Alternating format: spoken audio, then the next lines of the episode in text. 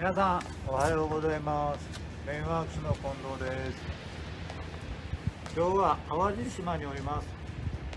本当であればですねこれ後ろ明石海峡大橋で日の出を見ながらライブをしようと思ったんですけど今日は、えー残念ながら雨となってしまいました。で実はあのブレインワークスとしてはですねの淡路島で特に南淡路市でワーケーションであるとか農業ですね。まあいろんな活動を準備してましてですね。今日はこの下見を兼ねて北海道から、ビジネス ビジネスのパートナーの伊藤さんが来ていただいてます。おはようございます。コンフィの伊藤美恵子社長ですよろしくお願いします。伊藤です。突然失礼します。今日初めての淡路島ですよねはい。本当は本当はこの朝日を見ながらはい。ライブと考えてましたがもう少しで日の出なんですけど、雨なので。でも、星が見えるので。感動です。初めてです。淡路島といえば青は？こじ違でもあるけど、まあ、古事古事記のああじゃあ泡そうですね。の話からしましょうか。あ、いえ、どうぞ。あの、はい。私徳島出身で、まあ、あまり知らないんですけど、はい。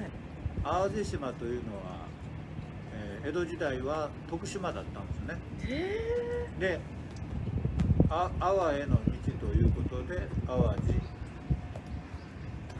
なんですよだから私もあの最近それを知って残念で仕方がないです。なんでですか？淡路島が徳島だったらどれほど良かったかいやー、ええそうなんですね。まあそんなこともあってはい。南淡路市の方が淡路島に近あ徳島に近いので、はいこのエリアではい。いろんな人とのつながりがありましてですねやっていこうとそれで淡路島といえばもう伊藤さんの得意な国海のああ、神社で、神社っていうか、あれですよね。そうなんですよね、古事記にね出てくる一番最初にこの淡路島ができたですよねあ、そうです、そうです。私それじゃあんまり知らないんですけどそのイザナギとイザナミのうん。イザナギ神社はこの淡路島にありますいろんなギギが淡路楽しみです。今日は、はい。ちゃんと仕事して帰りますので、緊張して。島いやこれ今日はもちろん仕事なんですけどあの淡路島はですねとてもあのホットスポットになってましてあ某パパパなんていうか、はいはいはい人材人材大手の。会社が、こはいこれは北の方なんですね淡路島の北の方エリアはいで活動されてます、はい。で私たちは南の方で活動していこうということで、はい。まあ、そんなこと言ってましたらここ1年ぐらいでいろんな人たちが淡路島で活動を始めていたタイミングとこう結構合ってきましたねで皆さんがつながってそれで大阪万博を2025年にはい。はい。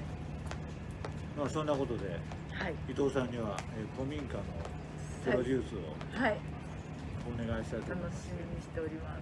えー、と2時間ぐらいしたらですねあの徳島に入ってはい私の実家がある小松海岸でまたライブしたいと思いますはい。よろしくお願いしまあ、あの 興味がある方は、はいまあ、追っかけていただきました。朝早くからすみません。はいじゃあはいではまた次はい、どうもありがとうございます。後ほどまた。はいさよなら